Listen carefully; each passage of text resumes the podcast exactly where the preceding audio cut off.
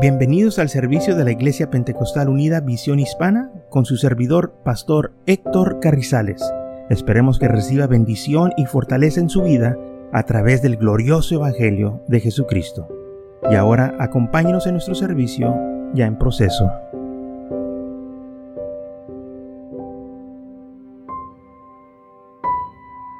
El Evangelio rompe las cadenas de esclavitud, rompe las cadenas de aquellos que han estado en tinieblas, eh, que, han estado este, presos a los ah, hábitos malos, este, que no pueden liberarse. Por eso dice aquí Isaías 61, versículo 1, que el Señor me envió a predicar las buenas nuevas a los abatidos, a vendar los quebrantados de corazón, a publicar o predicar libertad a los captivos. Y mucha gente está en captividad y no estamos hablando de que están en una cárcel física, pero están en una cárcel espiritual, donde los vicios no los dejan hay gente que se ha entregado el vicio, aunque ya no quieran estar ahí, eh, el vicio los tiene amarrados, los tiene eh, eh, en, este, captividad, no se pueden liberar de ellos. Ellos dicen, ya no voy a hacerlo, ya esta es la última vez que me voy a emborrachar. Y luego viene el otro fin de semana y se emborrachan otra vez. Pues no, ¿qué prometiste que no le ibas a hacer? Pues es que nomás una. Y de esa una otras que es lo mismo. Porque están en esclavitud, no pueden, no tienen ellos el poder para libertarse. Aunque ellos quieran ser libres, no pueden. Porque es una prisión espiritual. Solo el Espíritu Santo los puede librar. Y por eso necesitamos oír la palabra de Dios. Porque cuando uno recibe esta palabra, el Señor viene y rompe esas cadenas que nos tienen captivos. Hay muchos clase de captividades, no, no nomás los vicios, hay otros que tienen eh, vicios que piensan que se pueden liberar de ellos o, hábitos que los tienen amarrados y no pueden ellos soltarse.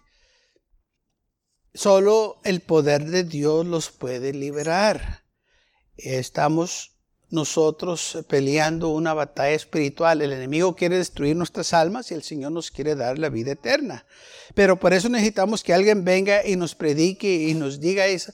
Tú puedes ser libre si quieres. Todo lo que tienes que hacer es rendirte al Señor. El Señor nos ofrece vida eterna. ¿Quién quiere estar en captividad? ¿Quién quiere ser libre? Todos queremos ser libres. Nadie quiere estar en captividad. Entonces la palabra del Señor nos, este, dice estas cosas para que nosotros hagamos una decisión. Sí, el hombre está destinado a este, aquí en la tierra tenemos nosotros un destino. ¿Qué es lo que tú vas a hacer? Okay. Tú vas a escoger. Tú vas a elegir.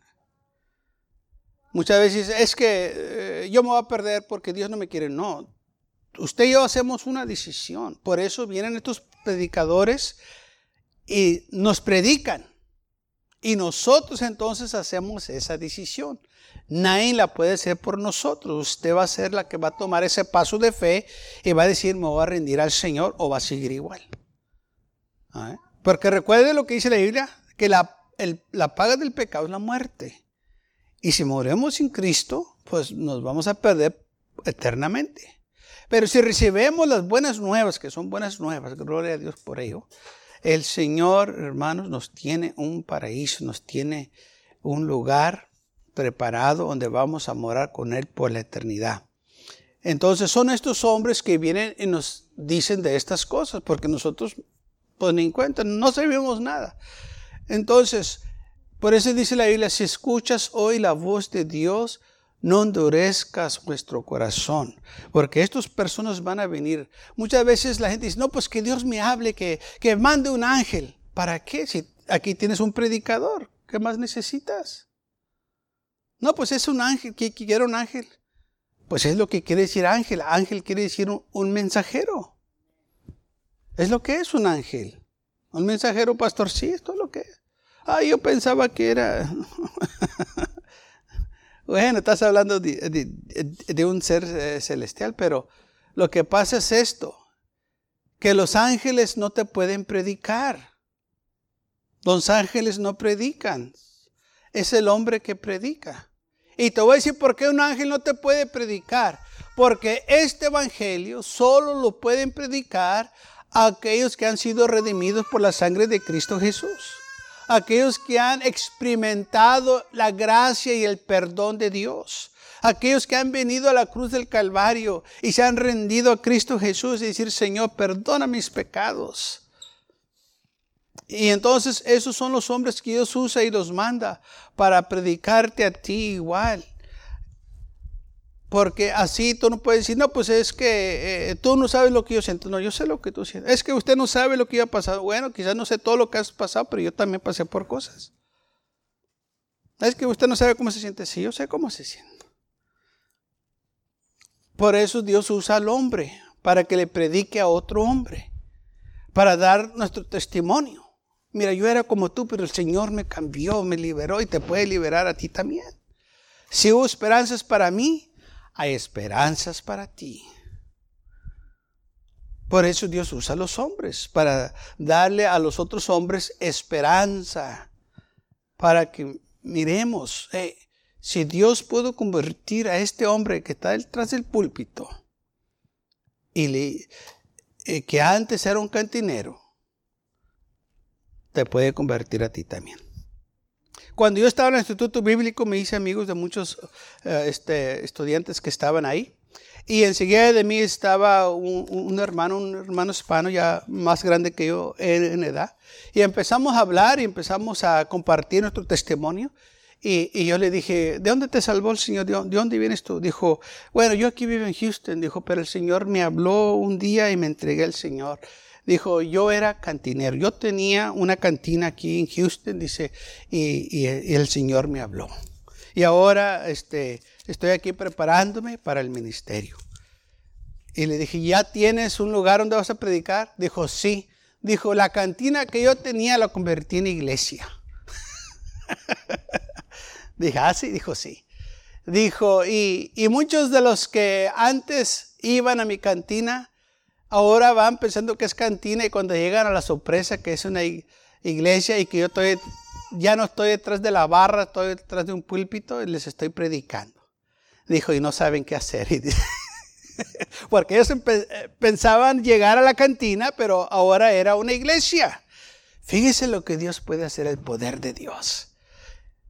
Estaba predicando este hombre. Hay esperanza para aquellos que vinieran ahí, sí, porque les puede decir, si Dios me pudo salvar a mí, los puede salvar a ustedes también. ¿Mm? Y hay muchos hombres, hermanos, que el Señor ha hecho así. Yo eh, conocí a otro hombre que en el país se llamaba Chris Salinas.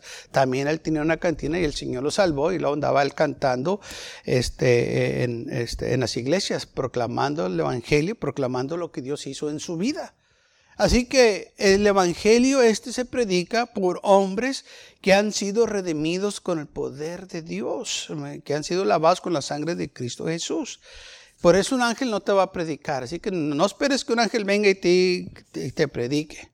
Esas son ideas locas que el enemigo pone en la cabeza. Dios ha enviado sus hombres a predicarnos. Hombres que Él ha escogido.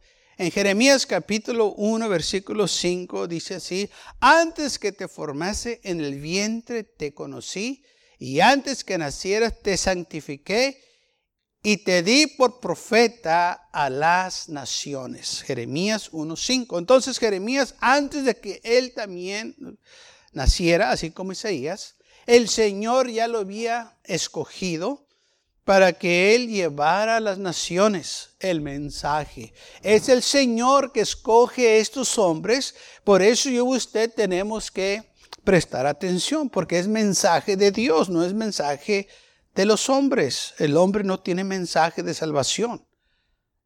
El hombre trae el mensaje de salvación del Señor. El hombre no te puede salvar, pero Dios te va a salvar. Dios es el que va a hacer la obra en tu vida si tú escuchas su voz, porque Dios habla por medio de los hombres. Dios usa, como dice Hebreos 1.1, Dios por muchas maneras, de muchas formas ha hablado y sigue hablando, pero ahora no está hablando por medio de Jesucristo, por lo que Él hizo en nuestras vidas, por lo que Él hizo en la cruz del Calvario, el hombre ahora lo proclama y el hombre le predica al otro hombre. Por eso necesitamos un pastor, un predicador. Si tú quieres ser salvo, necesitas que se te predique. No hay otra Dios así lo estableció. Si tú quieres ir a la gloria, necesitas que alguien venga y te predique.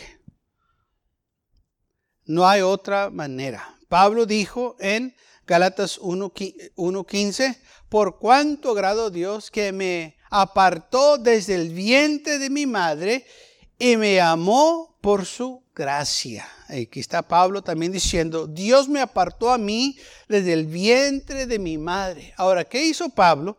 Él fue el gran misionero, él fue el primer misionero, el misionero para los gentiles. Por eso yo y usted estamos aquí hoy en día por este hombre que el Señor lo escogió yendo rumbo a Damasco. El Señor le dijo, yo te voy a usar a ti. Y fue seleccionado Pablo para predicar a los gentiles. Él se le llama el apóstol a los gentiles, el que Dios usó para alcanzarnos a nosotros que no éramos judíos. Y por eso, de nuevo, yo y usted estamos aquí por causa de este, por el evangelio de este hombre. Y este hombre fue tremendo. Él da su testimonio, cómo él persiguió a las iglesias, cómo él causaba a, gente que blasfemara el nombre del Señor, pero dice que halló gracia ante los ojos de Dios. Y el Señor lo perdonó. Y él sabía que este, si Dios lo perdonó a él, podía perdonar a todos los que él les andaba predicando. Si Dios me puede perdonar a mí, lo puede perdonar a usted también. Muchas veces el hombre se limita, cuando digo hombre estoy hablando de la humanidad, de que Dios no puede perdonar lo que yo hice, porque yo hice algo muy malo. O sea, lo que tú hiciste es más grande de lo que Dios puede hacer, lo que me quieres decir. Lo que pasa es que no te quieres arrepentir, porque para Dios no hay nada imposible.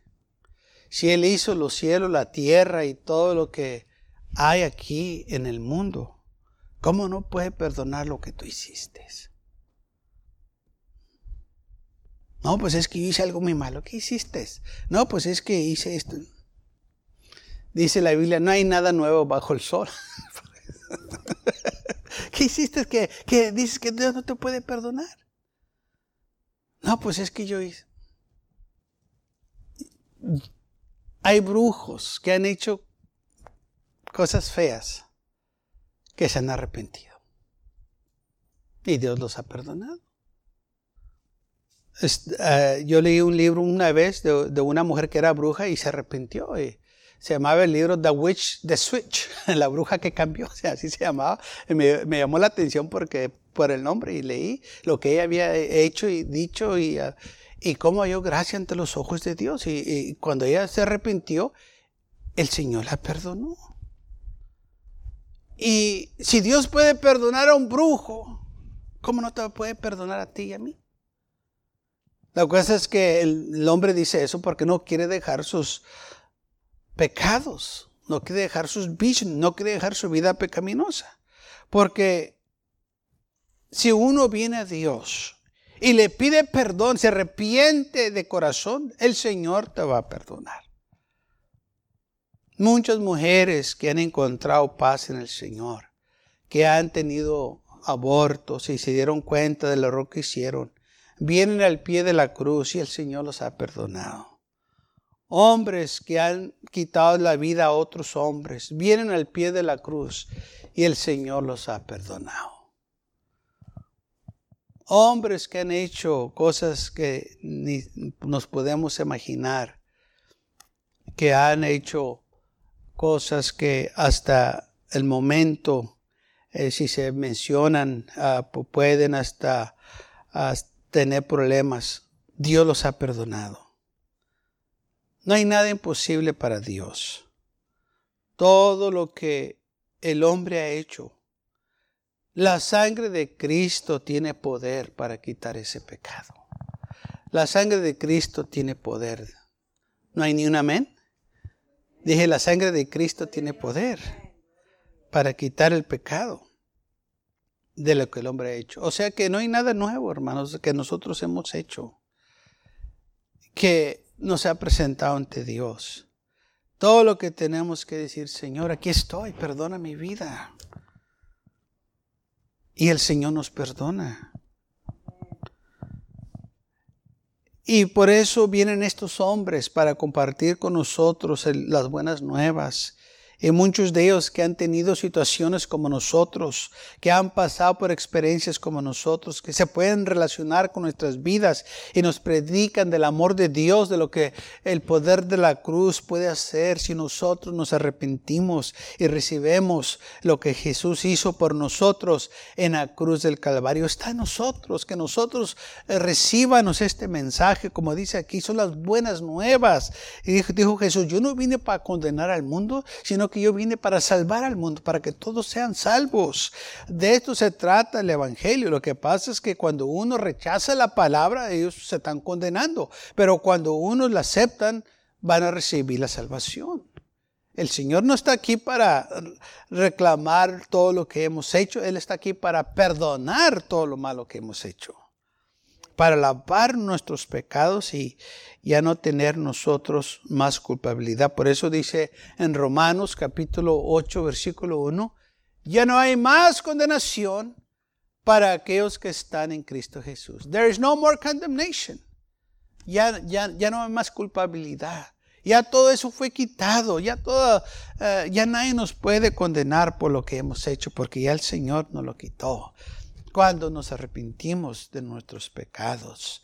El Señor mandó a sus discípulos que predicaron estas buenas nuevas en Mateo capítulo 9. Dice así, en el versículo 35, recorría Jesús todas las ciudades y las aldeas, enseñando en las sinagogas de ellos y predicando el evangelio del reino y sanando toda enfermedad y toda dolencia del pueblo. De eso se trata el evangelio. Y al ver las multitudes, Tuvo compasión de ellas porque estaban desamparadas y dispersas como ovejas que no tenían pastor. Entonces dijo a sus discípulos, a la verdad, la mies es mucha, mas los obreros pocos. Rogar pues al Señor de la mies que envíe obreros a su mies. Entonces, ¿quién es el que envía obreros? Bueno, dice el Señor, oren a Dios porque el Señor envíe estos obreros. Es Dios el que los envía. Y el Señor envió a sus discípulos, a sus dos discípulos, a predicar el reino. Ahora, fíjese, el Señor estaba predicando, cuando Él estaba aquí, Él predicó, pero también Él usó a los discípulos que Él tenía para que salieran a predicar. El Señor todo el tiempo usado hombres y va a seguir usando hombres. Esto es lo que él ha escogido. Recuerden, agradó a Dios salvar a los creyentes por la locura de la predicación. Necesitamos que se nos predique. Sí, es bonito cantar y alabar al Señor. Y necesitamos que hacerlo en el culto. Pero el culto no se trata nomás de cantar y alabar al Señor. Se trata que te sientes y que se te predique. Porque si no hay predicación no puedes ser salvo. Necesitas la palabra predicada. Así lo escogió Dios. Entre más se te predique, más se te aumenta la fe. Porque es lo que dice la Biblia, que la fe viene por oír entonces, entre más escuchas, más vas a crecer en la fe. Romanos capítulo 10, versículo 17 dice así, así que la fe es por el oír y el oír por la palabra de Dios. Entonces, se te tiene que predicar. ¿Qué tantos aquí les, gustaría tener más fe? Dice, hermano, yo quiero que me fue mi mente. Bueno, pues venga a la iglesia más seguido y le va a aumentar porque yo lo voy a estar predicando. Es la única manera. Así me aumentó mi fe. ¿Por qué? Porque entre más escuches la, la, palabra de Dios, más la vas a creer, más la vas a aplicar a tu vida. Y vas a decir, si puede trabajar en Él, también puede trabajar en mí. Y tu fe va aumentando. No hay otra manera que tu fe aumente. Tienes que escuchar la palabra predicada, porque es la, esa palabra tiene el Espíritu de Dios que la está este, eh, apoyando. Dios apoya su palabra. Si la palabra de Dios te dice que lo va a hacer, es que Dios lo va a hacer. Entonces, así es que la fe es por oír y el oír por la palabra de Dios. Qué tremendo, hermano, cuando escuchamos la palabra del Señor. Tu fe empieza a crecer. Entre más la escuchas, más te crece porque así dice la Biblia que va aumentando. Tu fe está creciendo, está creciendo, está creciendo. Y entre más la escuchas, más fuerte vas a estar y la vas a aplicar a tu vida.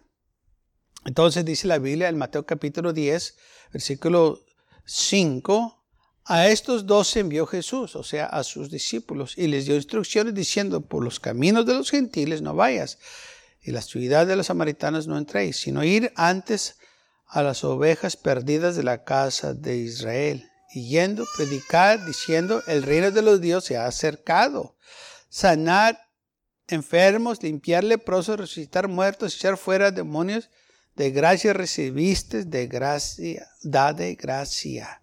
Entonces el Señor les dijo, vayan, ¿y qué van a hacer? Van a predicar, van a sanar a los enfermos, van a orar por la gente, van a limpiar a los leprosos, van a resucitar a los muertos, van a echar fuera demonios. Hagan todo esto. Es lo que hace, hermanos, la palabra de Dios. Porque Dios va a apoyar. Cuando la palabra de Dios es predicada, Él tiene que apoyar el mensaje. Si yo le predico aquí que el Señor lo va a perdonar, el Señor lo va a perdonar porque ese es el mensaje de Él. Que yo traigo, que le digo que si usted se arrepiente, que Dios lo va a perdonar, Dios lo tiene que perdonar.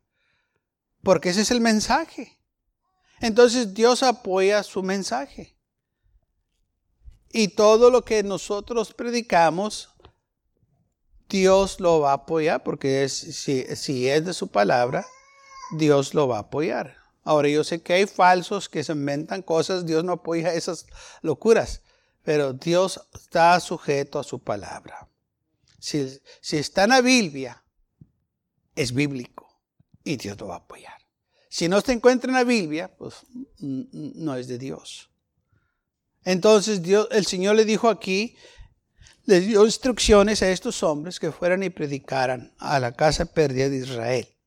Pero lamentablemente ellos rechazaron este evangelio.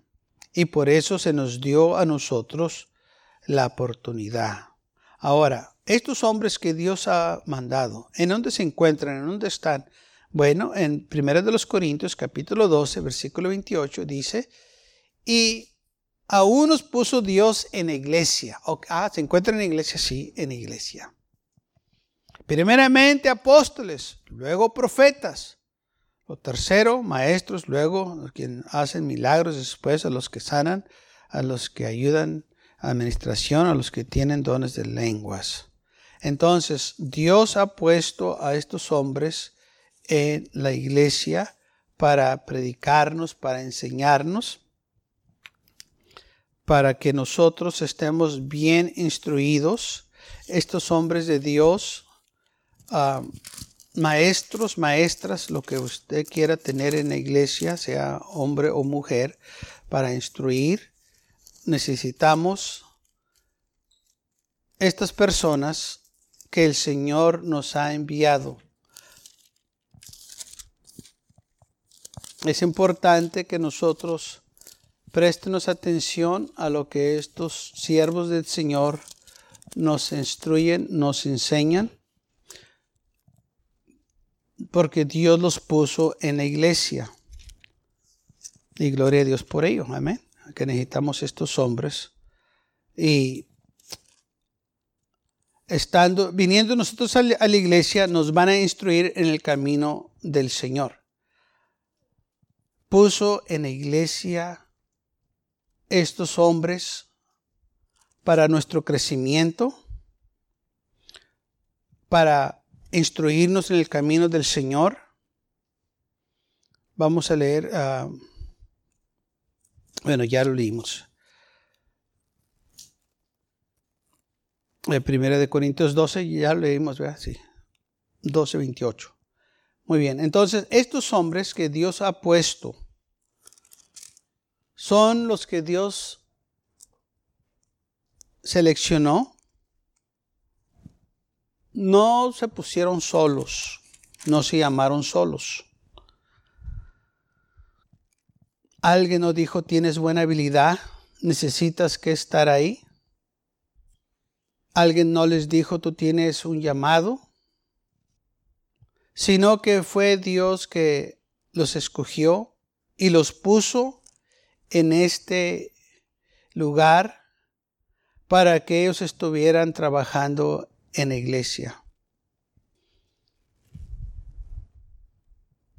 Cuando una persona se quiere poner como pastor o evangelista, no más porque tienen buen vocabulario, buena gramática, buen, buen, buen este, ah, carisma, eso no los cualifica. Eso no quiere decir que Dios los llamó. La Biblia dice en Corintios, 1 Corintios, versículo, bueno, capítulo 1, versículo 25, dice así, porque lo insensato de Dios es más sabio que los hombres, y lo débil de Dios es más fuerte que los hombres. Pues mirar, hermanos, vuestra vocación, que no sois muchos sabios según la carne, ni muchos poderosos, ni muchos nobles, sino que lo necio del mundo escogió Dios para avergonzar a los sabios, y lo débil del Dios, y lo débil del mundo escogió Dios para avergonzar al fuerte. O sea, Dios ha escogido la gente más humilde, más, más, no los más fuertes, los más mejores que el mundo tiene, no. Parece que fue todo lo opuesto. Y quizás Dios lo hace para que el hombre no se gloree que mira lo que yo he hecho, sino que nosotros dijimos, pues es que Dios es lo que es el que hace estas cosas. Porque dice, mira, Dios escogió a quién? Lo insensato de Dios es más sabio que los hombres y lo débil de Dios es más fuerte que los hombres. Mirad, hermanos, vuestra vocación, que no sois muchos sabios según la carne, ni muchos poderosos, ni muchos nobles, sino que lo necio del mundo escogió Dios para avergonzar a los sabios. Lo más, lo que el hombre llama necio, loco, eso fue lo que Dios escogió. Así lo quiere Dios. No está diciendo que nos coge a, gente este, que son nobles y dice, no son muchos, o sea, son pocos esta gente. Sino que Dios escogió más a lo débil, a los débiles, a los que no están muy fuertes.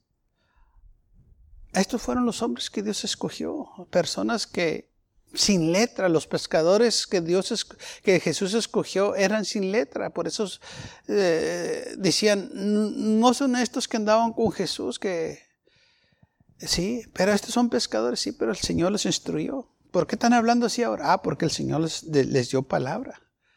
Pero ellos no están educados. Yo sé que no están educados, pero con el Espíritu Santo ellos hablan con el poder de Dios.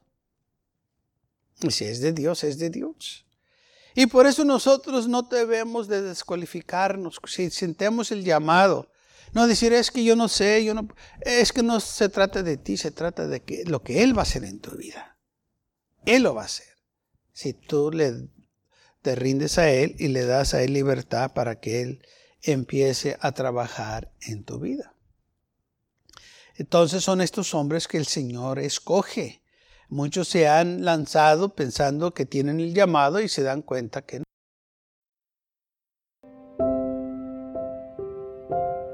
Gracias por acompañarnos y lo esperamos en el próximo servicio.